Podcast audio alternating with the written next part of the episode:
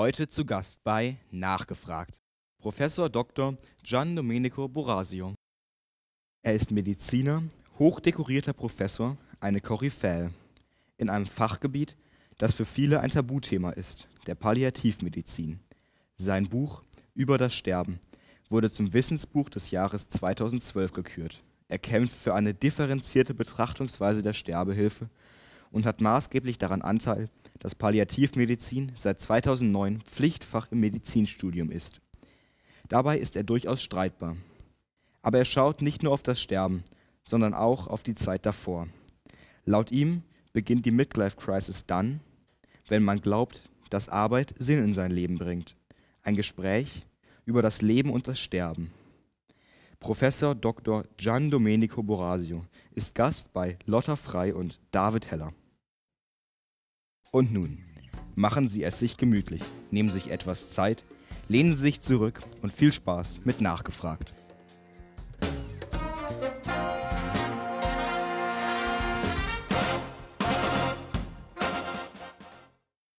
Mit unserem heutigen Gast wollen wir über ein Thema reden, über das wir normalerweise nicht so gern reden. Das uns aber alle über kurz oder lang betrifft. Und in dem unser Gast Fachmann ist Er ist Berater des Bundestages in Sachen Sterbebegleitung. und Europas führender Palliativmediziner. Und er sagt, dass der beste Weg, die letzte Lebensphase gut zu erleben, ist, darüber zu reden. Ein guter Grund, wie wir finden, heute über das Sterben zu reden. Begrüßen Sie mit einem quicklebendigen Applaus Gian Gian Domenico Domenico Borasio. Borasio.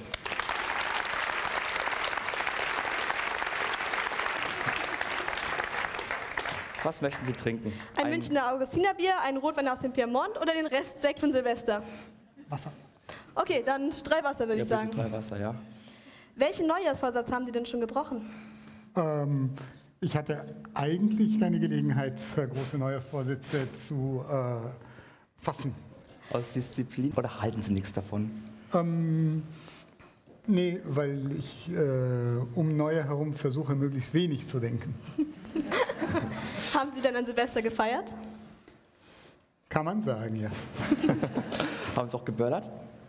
Nein. Aus Umweltgründen oder einfach generell? Generell. Okay. Bitte schön. Worauf wollen wir denn anstoßen? Ich würde vorschlagen,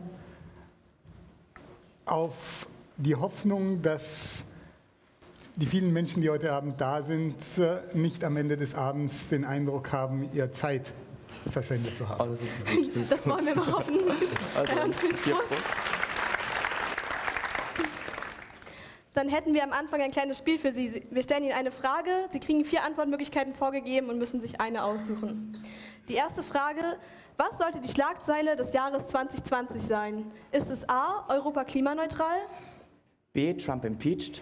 C, Hongkong endlich unabhängig Oder D. Deutschland wieder Europameister. Vorrunden aus für Italien.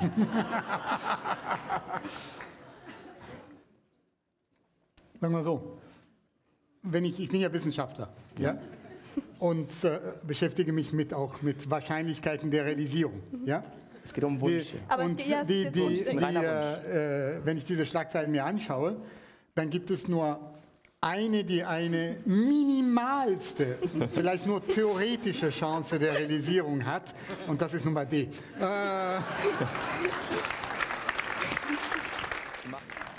Dann kommen wir zur zweiten Frage. Die Queen hat vor ein paar Stunden zur Krisensitzung gerufen. Es geht um Harry und Meghan. Vielleicht haben Sie vom Maxit gehört. Wer sollte sich denn noch aus dem Licht der Öffentlichkeit zurückziehen? Ist auf jeden, A, Matteo auf jeden? Fall. Geben Sie uns doch die Chance, die anderen Antwortmöglichkeiten vorzulesen. Also auf jeden Fall. Da, auf kommt, da jeden kommen Fall. noch andere. Da Ich kann, kommen noch andere. ja, kann ja noch mehr sagen, oder? Ja, B. Björn Höcke. auf jeden Fall. C. Boris Johnson. Äh, mit den anderen beiden zusammen in einem Zimmer. Ja? Oder D, der heißt wirklich so, Albert Rösti, der Ex-SVB-Chef. Äh, da muss man fairerweise sagen, das ist der ungefährlichere von den vier. Also, wenn, wenn die anderen drei so sich zurückziehen, dann bin ich schon zufrieden. Nun, das Leben ist kein Wunschkonzert. Sie dürfen sich nur für einen von diesen vier Leuten entscheiden. Wen würden Sie denn da am ehesten wegschicken wollen? Also ähm, da bin ich ja wieder Pragmatiker. Ich würd, mein Wunsch wäre der, wo ich am meisten erreiche. Und das wäre sicher zurzeit der Boris Johnson. Weil wenn der weg ist, dann hat man echt eine Chance. Ähm, die anderen zwei können ja momentan noch nicht so viel anstellen. Nun sind Sie ja Italiener und Sie haben bestimmt auch die ganze Situation in Italien beobachtet.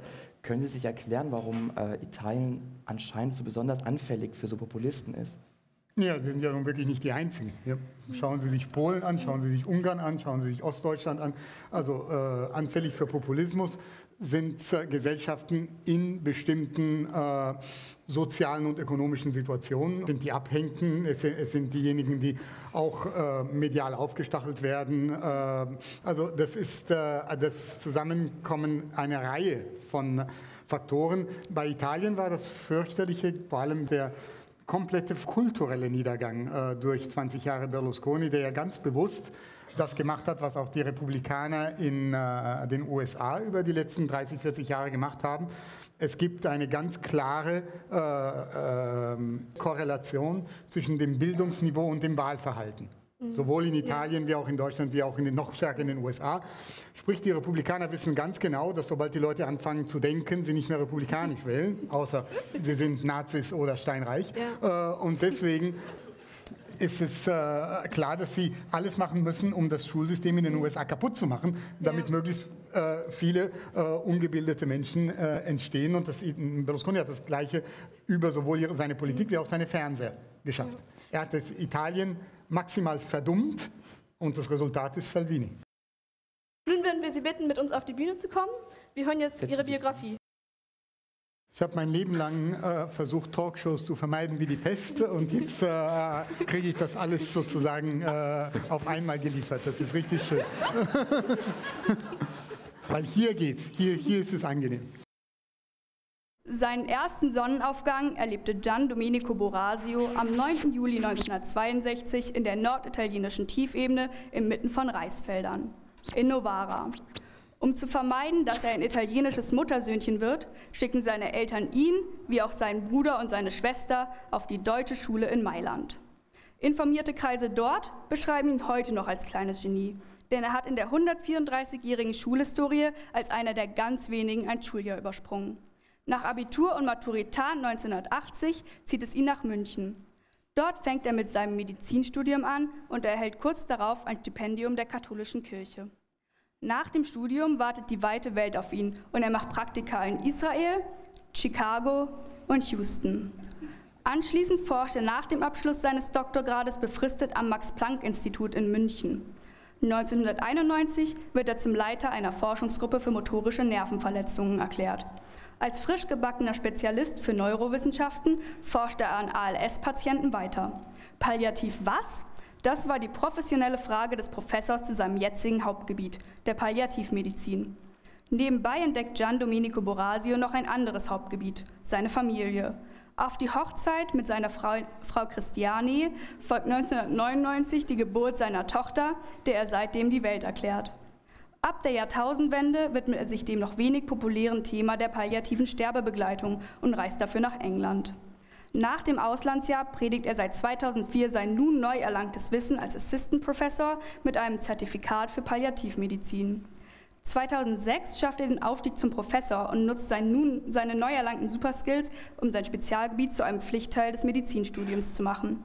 Seit 2011 hat er einen Lehrstuhl an der Lausanne-Universität und leitet dort die Abteilung für Palliativmedizin. Um seine Work-Life-Sleep-Balance zu wahren, fängt er an, Bücher zu schreiben. Einer seiner Bestseller ist das 2011 veröffentlichte Buch über das Sterben. Zum Ausgleich dazu sein Powerhobby, Zen-Buddhismus. Mittlerweile beschäftigt er sich mit der Entwicklung der schmerzlindernden Medizin in nicht-onkologischen Bereichen und arbeitet auf der Kinderpalliativstation in München. Und jetzt sind wir gespannt, noch mehr über den Herrn Professor zu erfahren. Wir haben eben gehört, dass Sie es geschafft haben, ein Schuljahr zu überspringen. Sie müssen also ein ziemlich guter Schüler gewesen sein. Dürfen wir fragen, ob es auch ein Fach gab, in dem Sie nicht so gut war?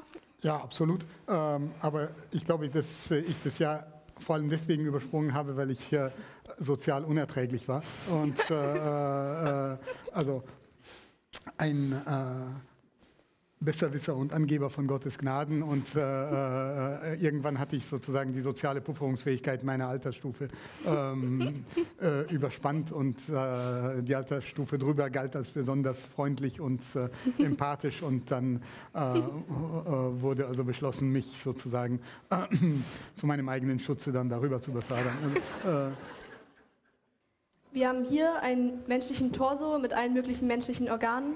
Nehmen wir mal an, dass David und ich mit 80, 90, vielleicht 100 Jahren an einer der häufigsten Todesursachen laut Totenschein sterben werden, dem Herz Herz-Kreislauf-Versagen. Mhm. Was genau passiert denn da im Körper? Naja, es gibt verschiedene Arten des Sterbens. Ja? Mhm. Und das hängt tatsächlich davon ab, welches Organ hauptsächlich verantwortlich ist für den Tod des Organismus. Apropos, Letz Sie dürfen die auch gerne rausnehmen, wenn ja, Sie wollen. Ja. Nein, der Punkt ist der, Herz-Kreislauf-Versagen kann man immer sagen, mhm. weil irgendwann vers äh, versagt bei jeder Todesart äh, der Kreislauf und das Herz, weil sonst ist der Mensch ja nicht tot. Ja. ja? Äh, das heißt, äh, das, das ist etwas, deswegen sind auch mh, hm, Todeszertifikate mit Vorsicht zu genießen, weil manchmal machen sich die Leute die Arbeit äh, einfach und schreiben Herz-Kreislauf-Versagen, weil das stimmt immer. Äh, und dann kann man sich ein bisschen Arbeit ersparen. Ja. Wollen Sie das vielleicht mal zeigen, was da genau passiert am Körper, so mit dem also Organ? Was, was, äh, das Interessante, was ähm, zunächst passiert, das ist in Bereichen, die man hier gerade nicht sieht, nämlich äh, an den Extremitäten, an Armen und mhm. Beinen. Also lange vor dem Tod zentralisiert der Körper den Kreislauf. Ja, das heißt, Arme und Beine, aber auch zum Beispiel die Niere werden nicht mehr so gut durchblutet. Und das ist deswegen für die Praxis wichtig, weil das äh, Ursache von unnötigem Leiden bei Sterbenden ist. Und zwar deswegen, weil in der Regel ähm, in Krankenhäusern, Pflegeheimen, überall, da arbeiten sehr wohlwollende, empathische Menschen und die wollen alle nicht, dass ihre Patienten beim Sterben verdursten oder ersticken. Und was passiert dann, damit der Mensch, der da stirbt, der kann ja meistens nicht mehr selber mhm. trinken, damit er nicht verdurstet, kriegt er was? Wasser. Ja, Infusion, mhm. ja, also Wasser, aber mhm, auch ja. auf künstliche Art, ja. Und damit er nicht erstickt, kriegt er auch noch Sauerstoff. Ja. Die meisten kriegen Sauerstoff, äh, so über, über eine Nasenbrille mhm. meistens. Ja. Das ist alles, das ist sehr wohl gemeint, hat aber zwei Schönheitsfehler und das ist eben das, äh, was beim Sterben dann passiert. Äh, der erste Schönheitsfehler ist, diese Maßnahmen bringen gar nichts. Und zwar deswegen, weil ähm, das Wort verdursten bedeutet ja Sterben im qualvoll erlebten Zustand des Durstgefühls. Ja? Und dieser hängt bei der Sterbephase, das wissen wir durch die Palliativforschung, nicht davon ab, wie viel Wasser sie zugeführt bekommen über die Vene, sondern inwieweit ihre Mundschleimhäute austrocknen. Das heißt, eine gute Mundpflege ist viel wirksamer zur Bekämpfung des Durstgefühls als äh, die Zufuhr von literweise Wasser. Sauerstoff, dasselbe. In der Sterbephase verändert sich die Atmung. Aber das ist physiologisch, das ist Teil des Sterbeprozesses. Das bedeutet nicht, dass der Patient an Atemnot leidet. Wenn Sie den Patienten anschauen, selbst wenn seine Atemzüge unregelmäßig sind, ist er aber völlig ruhig. Das ist nicht das Problem. Das heißt, den Sauerstoff, den Sie ihm geben, der bringt nichts, weil es gar kein Symptom gibt, den es zu lindern gelte. Das war der erste Schönheitsfehler. Der wäre nicht so schlimm, weil es gibt ganz, ganz viele Sachen, die wir am Lebensende in der Medizin machen, die gar nichts bringen und das meiste ist teurer und hat auch noch mehr Nebenwirkungen. Aber auch diese zwei einfachen Maßnahmen haben Nebenwirkungen. Denn äh, ähm, der Sauerstoff, den Sie geben, den geben Sie durch diese Nasenbrille und jetzt stellen Sie sich einen Sterbenden vor. Wie atmet er? Durch den Mund. Das heißt, dieser Sauerstoff, äh, der gar nichts bringt, weil er äh, zu nichts Nutze ist, der geht durch die Nase wieder rein, kommt gar nicht in die Lunge an, sondern geht durch den Mund gleich wieder raus. Und was macht er sehr effektiv? Er trocknet die Mundschleimhäute ab. Das heißt, jetzt kriegen die Leute dann Durst. Ja? Und äh, die, äh, die vermeintliche Atemnot wird gar nicht gelindert, weil sie gar nicht da ist. Aber auch die Gabe von Wasser über die Vene hat Nebenwirkungen. Ich habe ja gerade gesagt, Arme und Beine, aber auch die Niere wird weniger durchblutet, das heißt funktioniert schlechter, Stunden, viele Stunden vor dem Tod. Und das bedeutet, dass das Wasser, was sie über die Vene geben, nicht vom Körper wieder ausgeschieden werden kann. Das heißt, es lagert sich in die Gewebe, darunter auch in die Lunge. Ja? Mhm. Und verursacht also Lungenödem, Lungenwasser und damit Erstickungsgefühle. Mhm. Das heißt, diese zwei Maßnahmen, die überall angewendet werden, verursachen kreuzweise genau diejenigen Symptome, die sie eigentlich lindern oder verhindern sollten. Das heißt, wenn man schon anfangen würde, diese absoluten Basics richtig zu machen, würde man sehr, sehr viel Leiden am Lebensende verhindern. 4 Minuten 17 Sekunden, das ist die durchschnittliche Zeit, die ein, die ein Arzt mit einem Patienten pro Tag verbringt. Laut einer Freiburger Studie. Laut einer Freiburger Studie. Ähm, warum hat der, Sie erzählen ja gerne eine äh, Anekdote von einer Frau, äh, von einer schwerkranken Frau, die Sie besuchen und eine Stunde lang zuhören und die Sie dann für den Priester hält. Mhm. Ähm, können Sie erklären, warum der ärztliche Beruf so wenig mit Zuhören zu tun hat? Naja, die meisten Menschen, die sich dafür entscheiden, Medizin zu studieren, machen das, weil sie gerne anderen Menschen helfen möchten.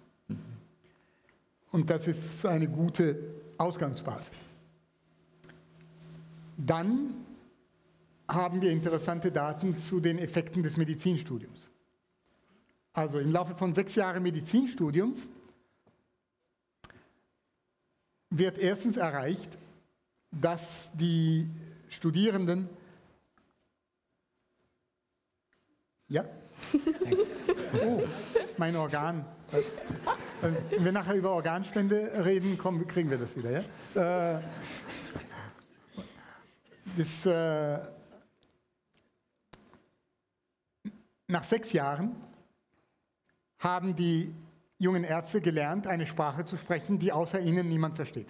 Und was noch schlimmer ist, es gibt mittlerweile schon seit einigen Jahren Fragebögen, mit denen man Empathielevels messen kann. Und da hat man festgestellt, dass über sechs Jahre Studium das Empathieniveau der Ärzte kontinuierlich abnimmt. Das heißt, wir trainieren den motivierten jungen Studierenden über sechs Jahre konsequent die Kommunikations- und die Empathiefähigkeit ab. Und dann wundern wir uns, dass sie das nicht so gut machen. Wir hatten jetzt schon öfter das Stichwort Palliativmedizin und wir haben auch schon gehört, dass Ihre eigene Karriere als Palliativmediziner mit der Frage Palliativ was begonnen hat. Aber ich denke mal, Sie kennen sich jetzt ein bisschen besser damit aus. Könnten Sie denn uns als Laien mal ganz kurz erklären, was der Unterschied am Sterben äh, mit und ohne palliativmedizinischer Begleitung ist? Das hängt ganz davon ab, wie Sie sterben. Im Idealfall brauchen Sie gar keine palliativmedizinische Begleitung. Und ein wirklich gut funktionierendes Medizinsystem, da bräuchten mindestens 80 Prozent, vielleicht sogar 85 Prozent und mehr der Menschen, die sterben, nie einen Palliativmediziner überhaupt von Angesicht zu Angesicht zu sehen. Dankeschön. Weil die gut ausgebildeten Hausärzte und Krankenhausärzte und vor allem Pflegende, die zweite Katastrophe im deutschen Gesundheitssystem sind die Pflegenden, da kommt vielleicht noch dazu, diese Begleitung bei unkomplizierten Sterbefällen ohne Probleme selbst machen können. Palliativmediziner sind ja nur für die Spitze vom Eisberg da. Sind also nur da für die Fälle, die so komplex sind, so schwierig, äh, so problematisch, egal in welchem Bereich. Im körperlichen Bereich, aber auch im psychosozialen oder im existenziellen Bereich, dass sie einen Spezialisten brauchen. Also Beispiel. Jeder Hausarzt kann einen einfachen Diabetes einstellen, eine Blutzuckerkrankheit. Ja? Aber wenn das komplizierter wird, dann schickt er ihn zum Internisten. Wenn es noch komplizierter wird, schickt der Internist dann vielleicht zum äh, Fachmann für äh, Diabetologie. Und äh, wenn es ganz, ganz furchtbar kompliziert ist, dann gibt es in einzelnen Krankenhäusern, in Universitätskrankenhäusern auch spezielle Diabeteseinheiten. Aber natürlich müssen nicht alle Menschen mit Diabetes, in Deutschland gibt es mehrere Millionen, ja. in solchen Einheiten rein. Das wäre ein völliger Overkill. Ja? Und äh, genauso ist es mit der Palliativmedizin. Die Vorstellung, dass überall in jedem Krankenhaus mit 100 Betten eine Palliativstation sein sollte, ist eine Horrorvorstellung. Palliativmedizin gehört in die Köpfe, nicht in die Mauern. Die, wenn es überhaupt eine Idealvorstellung gäbe, von meiner persönlichen Seite aus, dann wäre es die, dass sich die Palliativmedizin wie auch letztlich die Geriatrie, sind zwei sehr verwandte Fächer, im Laufe der Jahre und Jahrzehnte möglichst viel sich selbst überflüssig machen. Weil das gesamte Medizinsystem die Grundprinzipien der Palliative Care und der äh, Geriatrie aufgesaugt hat und umsetzt. Sodass wirklich vielleicht nur so wenige Einheiten für die ganz, ganz schlimmen Fälle notwendig sind. Hospize wird man immer brauchen, mhm. aber das ist eine andere Geschichte. Wann macht es denn Sinn, sich in eine palliativmedizinische Behandlung zu begeben? Wenn es sonst nicht mehr geht. Und das bedeutet natürlich auch, dass äh, die Frage, wann Sie den Palliativmediziner brauchen, viel davon abhängt, wie viel Ihr Hausarzt zum Beispiel an allgemeiner Palliativmedizin kann. Und da gibt es große Unterschiede. Es gibt wunderbare Hausärzte, meistens Hausärztinnen. Es gibt ja äh, mittlerweile wirklich Daten, die zeigen, ähm, dass äh, ihre Überlebenschancen in der Nothilfe besser sind, wenn sie von einer Ärztin betreut werden als von einem Arzt. Sollten, kann man sich nicht immer raussuchen. Und es gibt auch gute Ärzte, aber so statistisch gesehen ist der Unterschied hochsignifikant. Ist Ihr Hausarzt denn männlich oder weiblich? Ich muss zugeben, dass ich äh, derzeit seit vielen, vielen Jahren keinen eigenen Hausarzt habe. Ich bin noch in der Lebensphase, wo man äh, eine Vogel-Strauß-Politik bezüglich der eigenen Gesundheit betreiben kann. äh, aber das wird sich in wenigen Jahren ändern und äh, äh, dann werde ich meine Kollegen, äh, da werde ich äh, wieder in München sein mhm. und da werde ich meine Kollegen vom äh, Hospizdienst fragen, wer gute Hausärzte sind, denn die wissen das. Dann kriege ich das raus. Das ist überhaupt im Übrigen heutzutage der große Vorteil, Arzt zu sein. Im deutschen, im, im Gesundheitssystem überhaupt, im westlichen. Der Grund, weshalb es hilfreich ist, Arzt zu sein, ist, dass man Zugang hat zu einer Information, die mehr wert ist als Gold und die für Laien praktisch nicht erhältlich ist. Und das ist die Information, welche Ärzte sind gut und welche sind schlecht. Denn es gibt furchtbar viel schlechte Ärzte. Man glaubt es nicht. Es gibt furchtbar viel schlechte Ärzte. Es gibt auch nicht wenig kriminelle Ärzte, aber es ist Gott sei Dank keine Minderheit. Aber es gibt furchtbar viel schlechte oder bestenfalls mittelgute Ärzte. Und jeder von uns möchte gerne zu einem wirklich guten Arzt. Aber das ist nicht der mit der größten Praxis, das ist nicht der mit dem besten, um, nicht unbedingt der mit dem besten Ruf, sondern wenn, dann ist es der mit dem besten Ruf unter ehrlichen Kollegen. Und das kriegen Sie als Nicht-Arzt nicht raus. Sie hatten ja vorher schon die Organspende in der Palliativmedizin erwähnt. Welche Rolle spielt denn die Organspende in der Palliativmedizin? In dieser ganzen Debatte über Organspende, da kommt ja die Position desjenigen, um den es geht, nämlich des Organspenders, bestenfalls indirekt zum Tragen. Es gibt ganz, ganz viele Leute, die über diesen Organspender reden. Und das kommt mir manchmal so vor wie äh, vor 30 Jahren diese Debatten, äh, wo äh, männliche Ärzte, männliche Theologen und männliche Soziologen äh, über das Recht der Frau zur Abtreibung diskutieren. Ja? Also das, das, das ist eigentlich ein Unding. Das, das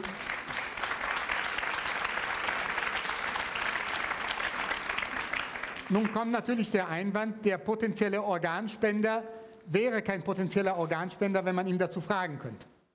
Wir müssen davon ausgehen, dass unsere Forschungsergebnisse generalisierbar sind, weil es nicht 51 Prozent der Patienten waren, die altruistisch wurden, sondern 100 Prozent. Das sind wirklich sehr, sehr starke Ergebnisse. Also müssen wir davon ausgehen, dass auch der junge Motorradfahrer, der gerade in der, auf der Intensivstation hirntot liegt, wenn man ihn fragen würde, sagen würde, ja, ich gebe gerne meine Organe her, damit mein Tod noch überhaupt einen Sinn hat. Und die Sinngebung am Lebensende ist eine ganz entscheidende Frage, äh, über die man noch viel mehr reden könnte. Aber dieser Punkt kommt viel zu wenig äh, zur Geltung. Und um diesen Altruismus zur Geltung kommen zu lassen, kann logischerweise nur die Widerspruchslösung in Frage kommen. Denn die armen Angehörigen sind völlig überfordert. Sie stehen vor dem Verlust eines lieben Menschen. Sie wissen möglicherweise nicht, was er gesagt hat oder nicht gesagt hat. Sie haben aber auch ihre eigenen Probleme. Vielleicht mit der Vorstellung, dass dieser Mensch aufgemacht wird, um Organe zu entnehmen und entscheiden deswegen möglicherweise auf eine Art und Weise, wo der sterbende Angehörige hinterher im Grab sich umdrehen muss. Und jetzt frage ich mich, warum wollen wir die armen Angehörigen in der Situation des Verlustes eines lieben Menschen noch mit einer solchen Frage quälen, wenn es andere Lösungen gibt, die, von denen wir wissen, dass sie die innere Haltung fast aller Sterbender hundertprozentig widerspiegeln? Das frage ich mich.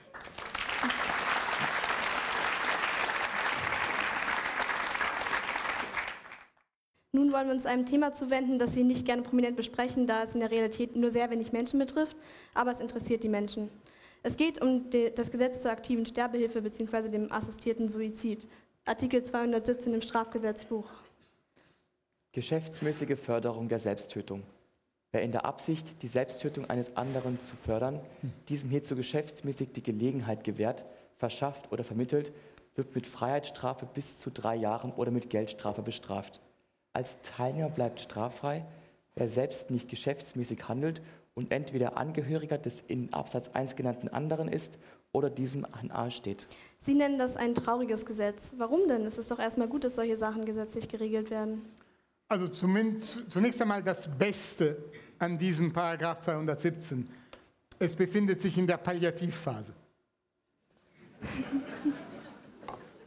Und im Unterschied im Unterschied zu den meisten Palliativpatienten, äh, wo wir immer betonen, dass wir das nicht wissen, kann ich Ihnen auch den Todesdatum dieses äh, äh, Paragraphen genau vorhersagen. Es ist der 26. Februar 2020. Dann nämlich wird das Bundesverfassungsgericht endlich nach extremer Verzögerung sein Urteil über die Verfassungsmäßigkeit dieses Paragraphen äh, fällen und nach Meinung aller Beobachter der mündlichen Verhandlungen, inklusive der Beobachter des Bundesgesundheitsministeriums, wird dieser Paragraph so nicht stehen bleiben. Wenn Sie jetzt ein Lobbyist mit sehr viel Geld wären, wie würden Sie das Gesetz denn besser schreiben? Oh, wir haben ein, äh, 2014 einen ganzen Gesetzentwurf äh, publiziert, bevor dieses Gesetz dann äh, äh, tatsächlich in Kraft trat. Ähm, und das ist ein Gesetz, das sich anlehnt an die Situation in Oregon in den USA. In Oregon ist nur der ärztlich assistierte Suizid erlaubt und nicht die Tötung auf Verlangen. Und das zu Recht. Wir haben ganz viele Daten mittlerweile gesammelt, die zeigen, dass es einen riesen Unterschied gibt zwischen die, der Tötung auf Verlangen, wo der Arzt den Patienten tötet, und dem assistierten Suizid, wo der Arzt oder jemand anders äh, dem Patienten die Mittel verschafft, damit dieser sich selbst tötet. Jetzt werden Sie sagen, was ist da? Das ist doch eigentlich dasselbe, äh, ob es der Arzt oder der Patient selbst tut.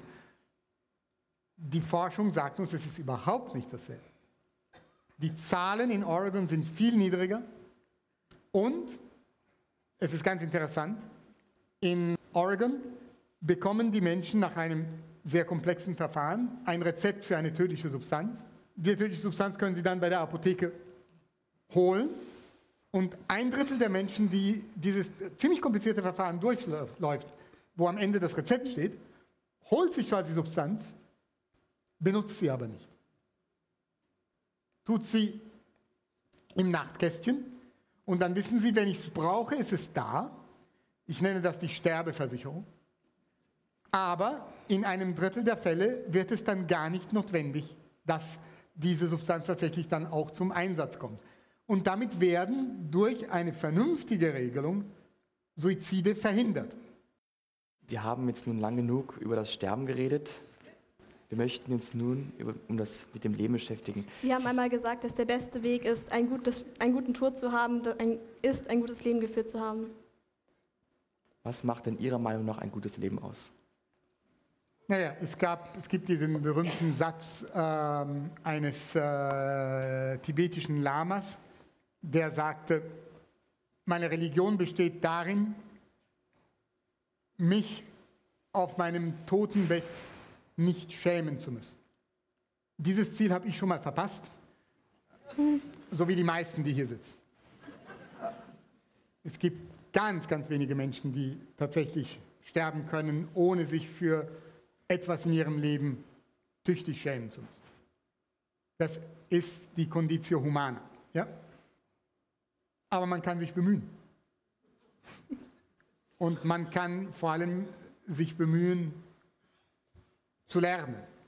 Und wir sollten die Augen offen halten für das, was um uns herum steht, auch an ganz banalen Erkenntnissen, wie die, die wir in einem Forschungsprojekt gemacht haben, wo es über Lebenssinn ging. Da haben wir die Allgemeinbevölkerung gefragt, welche Bereiche geben ihrem Leben Sinn? Und das, das haben wir mit einer so einer Firma, so wie Infratest oder wie die alle heißen, äh, gemacht. Das ist also repräsentativ für die deutsche Allgemeinbevölkerung. Und dann haben wir die Daten mal äh, nach Altersstufen aufgeteilt. Es gab keine so richtigen Überraschungen. Bei den jungen Erwachsenen, so 16 bis 19, war das Wichtigste im Leben die Freunde. Klar, kennen Sie ja. das Wichtigste im Leben sind die Peers in den, im Adoleszentenalter. Bei den etwas äh, älteren Erwachsenen, so zwischen 20 und äh, 35, ist es die Partnerschaft. Ganz klar, die Zeit der Familiengründung. Zwischen so 35 und so 50, 55 ist es die Arbeit, die professionelle Tätigkeit. 55 bis 65, 70 ist es die Gesundheit, aber auch der Altruismus. Und wenn man noch älter ist, ist es dann die Spiritualität und die Natur. Das Interessante an diesen Daten war aber, dass wir mit einer bestimmten Methode auch messen konnten, wie zufrieden die Menschen mit ihrem Lebenssinn waren. Und das war nicht gleich über die Altersstufen. Die waren alle ziemlich zufrieden, mit einer einzigen Ausnahme. Und das war die Altersstufe so um die 35 bis 55, wo die Leute meinen, dass die Arbeit das ist, was ihrem Leben Sinn gibt. Da gab es so einen richtigen Abfall des Lebenssinns. Das, war, das ist die klare Darstellung der Midlife Crisis. Trifft es auch ja? auf Sie zu? Die Midlife Crisis, also jetzt reden wir ganz allgemein. Die Midlife Crisis ist die, die passiert, wenn wir meinen, dass die Arbeit das ist, was unserem Leben vorherrschend Sinn gibt. Jetzt machen Sie mal mit uns ein kleines Gedankenexperiment. Das ist ein bisschen traurig, aber naja. ähm, stellen Sie sich vor, Sie steigen in ein Flugzeug. Nach der Show nach zum der Beispiel. Show, morgen, übermorgen, und die Triebwerke fallen aus. Mhm. Sie wissen, Sie haben noch zehn Minuten zum Leben, je nachdem, wie hoch der Sie Boden sind. Der Boden kommt immer näher. Der Boden kommt immer näher. ähm, könnten Sie denn zufrieden sterben? Könnten Sie sagen, Sie haben ein gutes Leben gelebt? Auf jeden Fall, ich bin reich beschenkt worden. Als Palliativmediziner hat man zum Beispiel den absoluten Luxus, dass man sich in keiner Sekunde fragen muss, ob die Arbeit, die wir machen, Sinn macht. Das ist ein Geschenk, dafür müssen wir viel Geld zahlen. Also das, das ist äh, äh, ein, ein unglaubliches Privileg. Also ich habe da wirklich das große losgezogen mit diesem Job. Ähm, und äh, mit zunehmendem Alter wird einem die eigene Endlichkeit natürlich immer bewusster. In der Zwischenzeit, wenn ich Visite auf meiner Palliativstation mache, kommt es immer häufiger vor, dass die Hälfte oder mehr der Patienten jünger sind als ich. Das war früher nicht der Fall. Es hat sich geändert. Das gibt mir natürlich immer wieder zu denken und zeigt mir immer wieder, dass äh, jeder Tag tatsächlich ein Geschenk ist. Denken Sie, dass das auf Dauer glücklich machen kann, jeden Tag seinen Tag zu leben, als wäre es der letzte? Oder ist es eher ungesund? Also ich denke, dass es wichtig ist, nicht daran zu denken, dass jeder Tag der letzte sein könnte, sondern daran zu denken, dass der jetzige Augenblick, der, wo wir jetzt sind, dass das alles ist, was wir haben. Dass das das Beste und Schönste und Wertvollste ist, was wir haben. Das Jetzt. Die Vergangenheit ist vorbei, die Zukunft ist noch nicht da. Das Einzige, was wir haben, ist jetzt. Wir haben jetzt noch mal ein kleines Spiel für Sie. Wir geben Ihnen einen Beutel und Sie müssen dann ertasten, was für ein Gegenstand da drin ist. Mhm. Ich habe das Gefühl, den ersten Gegenstand werden Sie relativ leicht erraten. So, so. Nicht rausnehmen, bevor Sie es wissen. Ja. Das ist ein Dirigentenstab. Richtig. Richtig. Schön.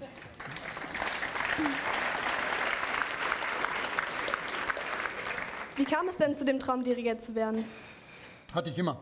Aber das war ein Traum, der sozusagen von vornherein äh, den Makel der Unerreichbarkeit hatte. Äh, weil ich natürlich, sobald ich diesen Traum äußern konnte, wusste ich auch, dass ich das nie machen werde können. Kommen wir zum zweiten Säckchen.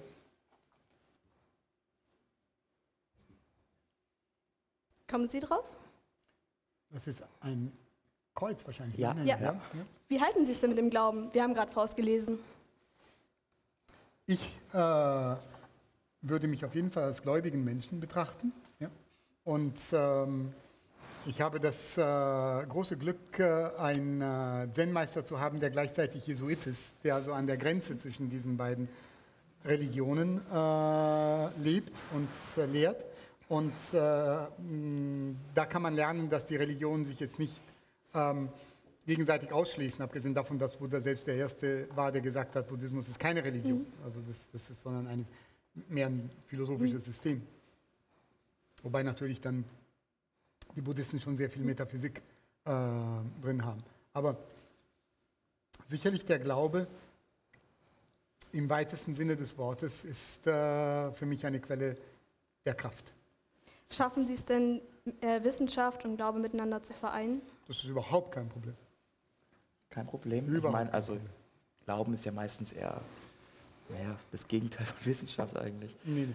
Also äh, Sie werden viele Beispiele äh, von sehr gläubigen Wissenschaftlern äh, finden. Wobei das gläubig bedeutet nicht, dass sie unbedingt religiös sein müssen. Ja? Aber selbst Einstein war ein sehr gläubiger Mensch. Und wenn er das war, dann können es alle anderen auch. Dann kommen wir zum dritten Säckchen. Ja. So, das ist wieder.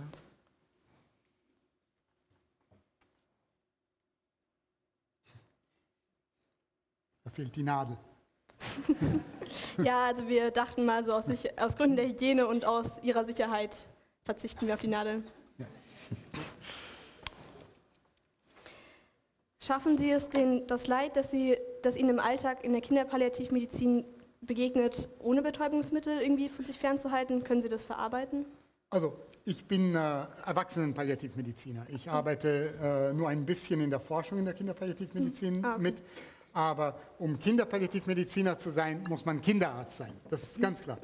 Also Kinder sind keine kleinen Erwachsenen und das sehen Sie in der Palliativmedizin noch viel mehr. Die äh, Kinderpalliativmedizin ist für mich eine der schwierigsten, wenn nicht die schwierigste medizinische Disziplin überhaupt, weil sie erstmal unglaublich breit ist. Ja? Selbst innerhalb der Kinderheilkunde haben Sie ja die Neonatologen, die sich mit den äh, äh, Frühgeborenen beschäftigen, bis hin zu denjenigen, die sich mit ähm, Adoleszenten, also jungen Erwachsenen beschäftigen. Aber Sie haben eigentlich keine Station, auf keine Krankenhausstation in irgendeiner Kinderheilkunde, wo Sie äh, vom Frühgeborenen bis zum 17-Jährigen alle Altersstufen vertreten haben können, außer in der Kinderpalliativmedizin. Und das heißt, schon allein diese unglaubliche Altersspanne ist eine wahnsinnige Herausforderung, aber auch äh, die Tatsache, dass es in der Kinderheilkunde unglaublich viele extrem seltene Erkrankungen gibt, an denen die Kinder sterben. Manche Kinder haben überhaupt keine Diagnose, aber sie sterben. Wir wissen zwar, dass es überhaupt nicht Ihr Themenbereich ist, aber wie stehen Sie zur Legalisierung von Cannabis? Sie als Mediziner. Sie als Mediziner. Also, ähm, So ganz ich bin ja auch ein politisch aktiver Mensch. Ähm, Cannabis hätte schon längst legalisiert werden müssen. Ich habe, das, ich habe ein Problem mit der Legalisierung von Alkohol.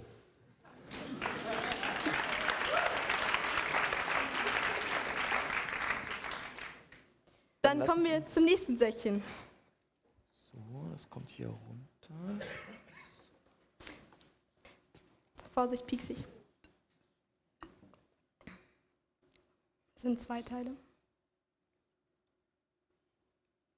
Ach so, jetzt verstehe ich das.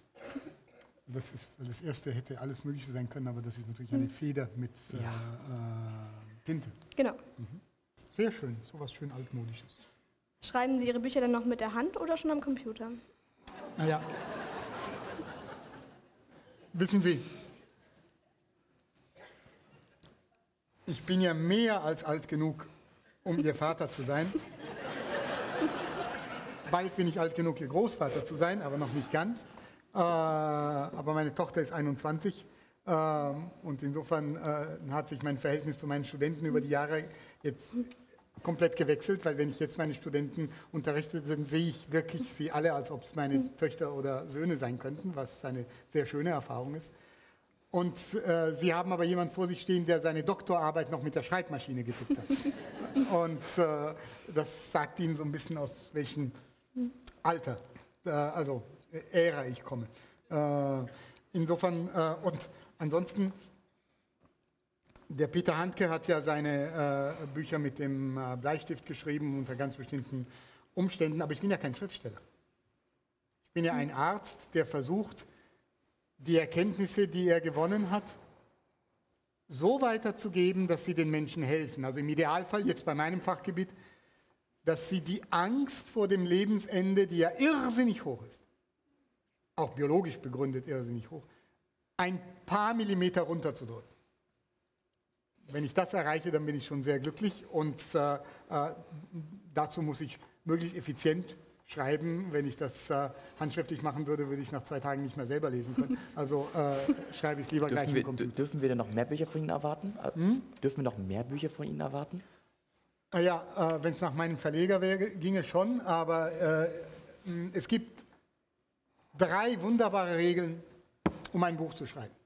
Können Sie sich merken, dann können Sie es auch. Vielleicht. Und, äh, also ich habe sie mal äh, gelesen und die, die haben mich sofort eingeleuchtet und ich habe echt versucht, sie anzuwenden, so auch jetzt. Die drei Regeln lauten, erste Regel, ist auf Englisch, weil ich habe es auf Englisch gelesen, es klingt besser. Erste Regel, have something to say. Zweite Regel, say it. Dritte Regel, die wichtigste, stop.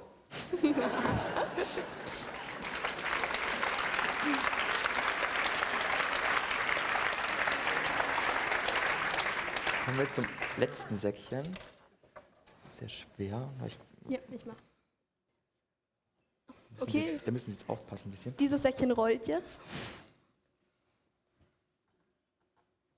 Ja, das sieht ja, das äh, ist auf jeden Fall eine, etwas sehr Schweres, Sphärisches. Also ob es jetzt äh, eine äh, ähm, Mineralkugel oder ähm, also Bowling glaube ich nicht.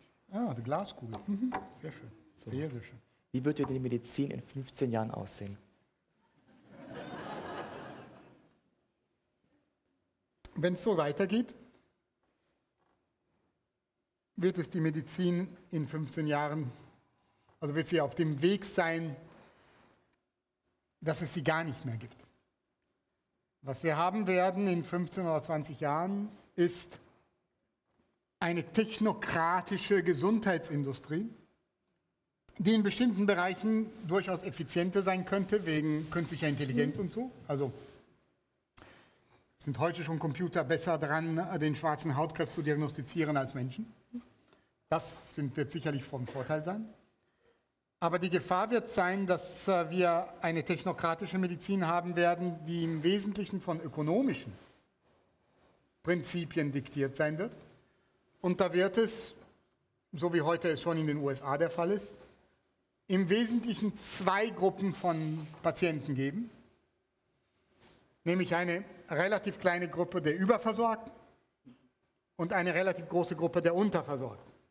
Und da gibt es natürlich äh, eine äh, leise Genugtuung meinerseits, denn es mutet schon wie eine äh, gewisse Form der sozialen Gerechtigkeit an, dass bei diesem System am Lebensende zumindest, aber eigentlich fast durchgehend, aber vor allem am Lebensende, es viel besser ist, sich in der Gruppe der Unterversorgten zu befinden.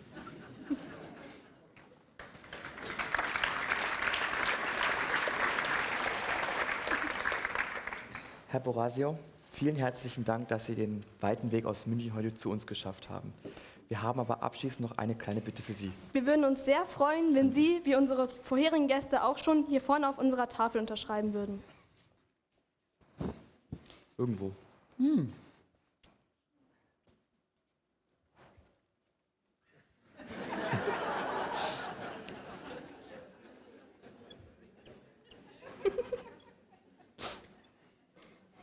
Vielen Dank.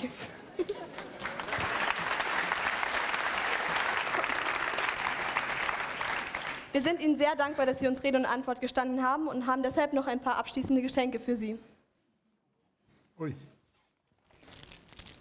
Zunächst einmal American Chocolate Chips in Weich. Okay. Außerdem Kaffee, den Energiebringer Nummer 1 für die langen Arbeitstage. Und dann unseren schuleigenen Honig von der Bienen AG.